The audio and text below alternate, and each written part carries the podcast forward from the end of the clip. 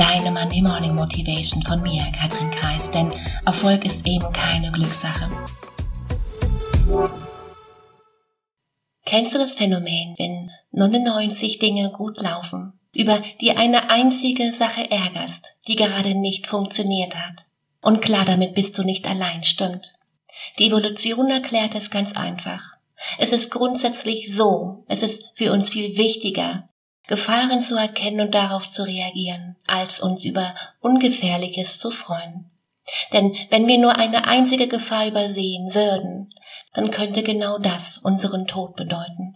Denk mal drüber nach. Eben nach diesem Prinzip bilden wir auch unsere Urteile oder eben Vorurteile.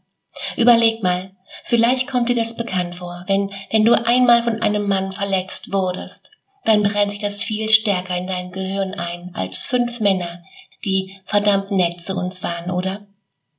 Und meistens merken wir es nicht einmal, weil wir daran gewöhnt sind zu grübeln und uns eben Sorgen zu machen. Und das machen wir auch oft in einem Augenblick, in dem das Problem noch gar nicht da ist oder schon wieder vorbei ist und wir gesund, satt und sicher auf unserem Sofa sitzen oder in unserem Betten liegen.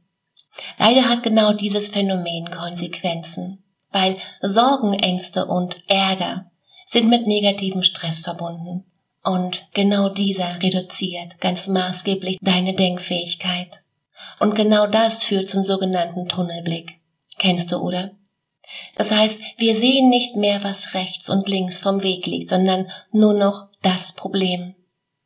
Das Gehirn ist weniger leistungsfähig und genau so finden wir ganz schnell für reale Probleme schlechte Lösungen.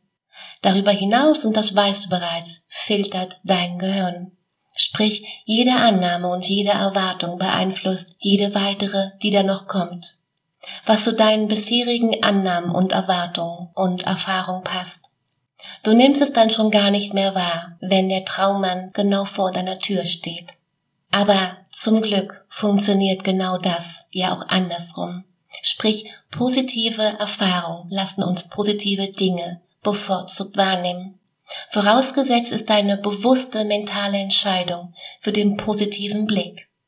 In anderen Worten, mentale Disziplin. Und genau darum soll sie ja gehen.